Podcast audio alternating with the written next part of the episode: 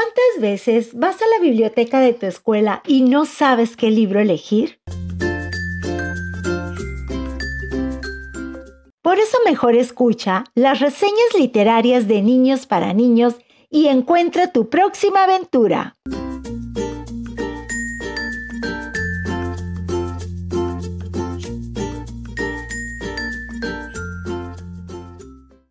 Soy André Valencia Castillo, tengo 11 años y soy autor del libro El carro de comida, colección de cuentos, soy escritor.